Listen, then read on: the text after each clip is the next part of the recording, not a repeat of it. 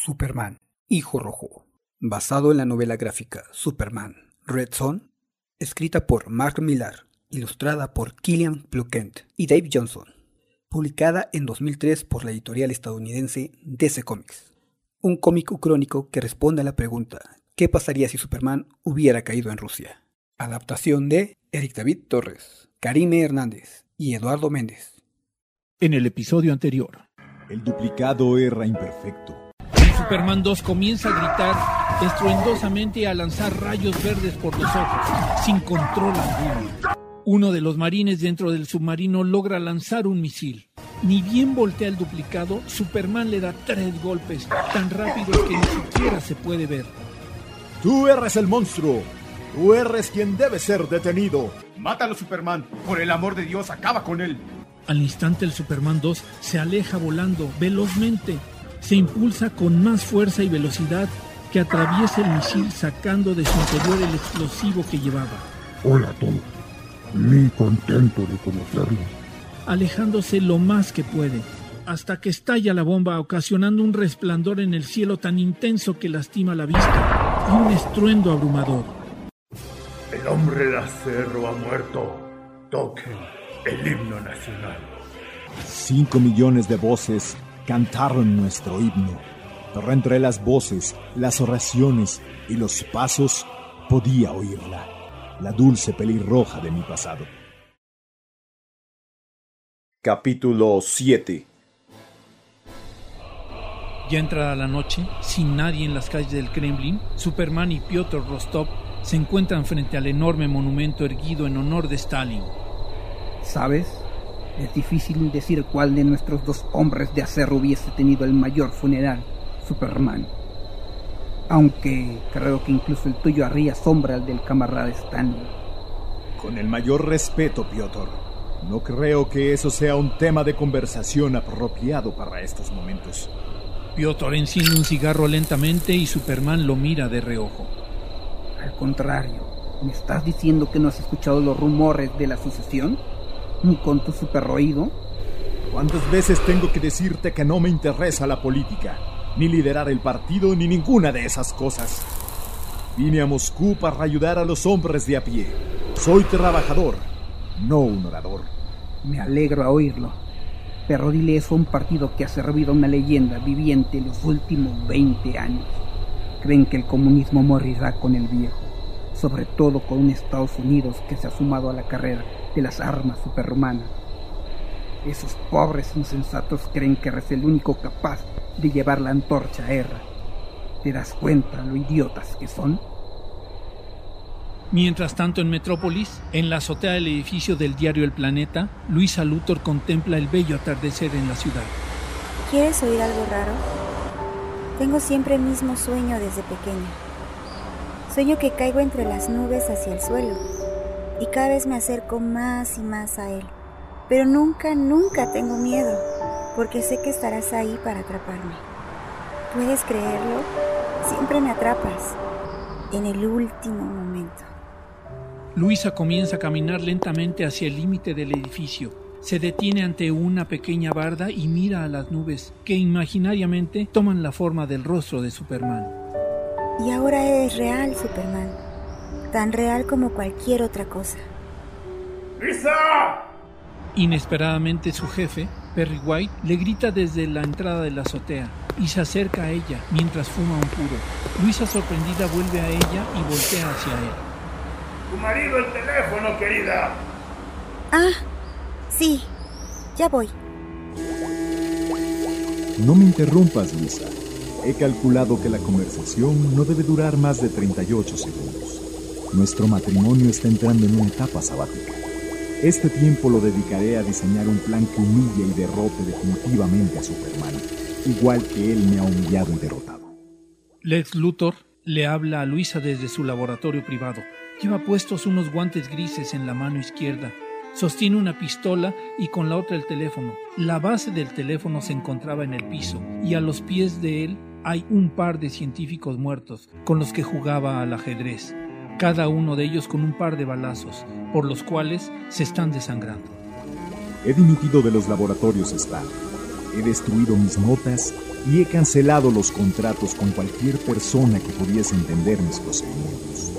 El duplicado de Superman es un error que no hay que repetir. Dime que lo entiendes, querida. Dime que no te lo tomas como algo personal.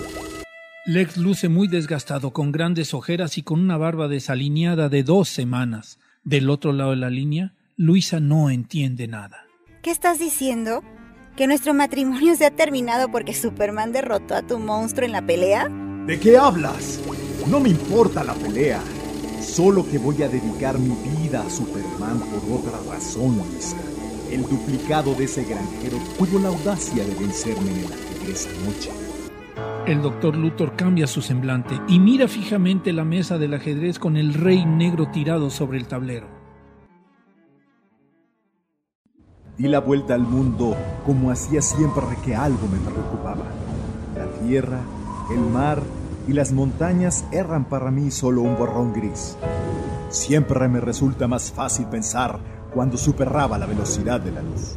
Superman sobrevuela Moscú pensativamente, con su clásica pose de vuelo, con su brazo izquierdo extendido.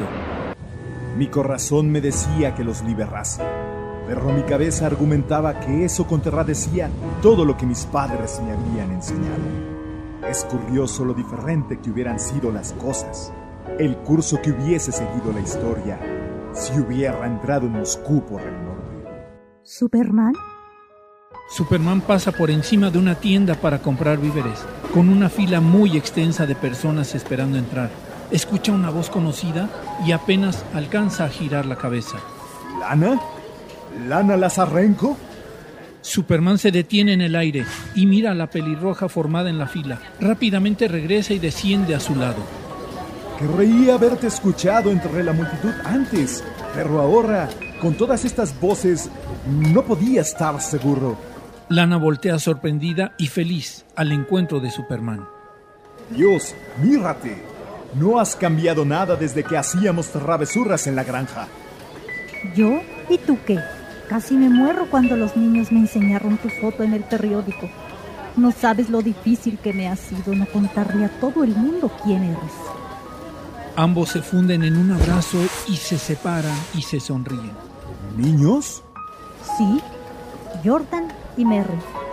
Gastamos todo el dinero para venir desde Leningrado y acudir al funeral.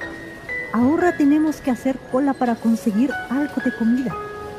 Ambos niños salen de las espaldas de Lana, muy sorprendidos al ver a Superman y más aún al ver que su madre lo conoce.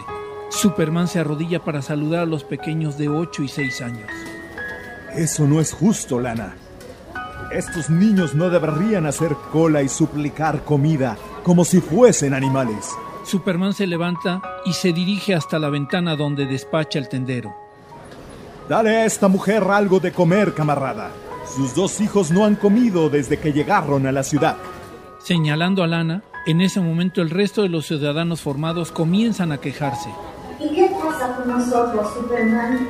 No tenemos hambre y mis hijos tampoco han comido hoy. Hace semanas que algunos no comemos. Las cosas van Jordan. Ahora que Stalin ha muerto, tengo un amigo en suministros que dice que no van a recibir más grano lo que queda del mes. Está bien, Superman. No es culpa tuya. Es el funcionamiento del sistema. No puedes ocuparte de los problemas de todo el mundo. Superman, al escucharlo ligeramente, baja la cara sin decir nada. Sí puedo, Lana. Podría ocuparme de los problemas de todo el mundo si liderase este país. Y no hay razón para no hacerlo. Superman se gira a todos y levanta el rostro. Despega lentamente con su brazo izquierdo en alto, mirando hacia el cielo, entre la gente que lo vitorea y aplaude felizmente al escucharlo. Se mira en el fondo un edificio con unos pendones rojos enormes que cuelgan de él. Llevan impresas las imágenes de Stalin y Lenin, entre ellos el escudo soviético en relieve. Díganle a sus amigos que ya no tendrán miedo ni hambre. Superman los va a rescatar.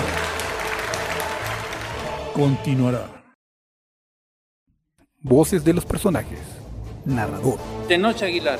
Superman. Alexander Delarge. Luisa Luto. Karime Hernández. Perry White.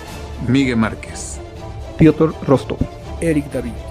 Lex Luthor, Alexander Delarge, Lana Lazarenko, Elena Mejía, Ciudadanos Rusos. Karime Hernández, Andrea Gutiérrez. Y Raúl El Nada Ramírez. Postproducción. Elena Mejía. Y Eric David.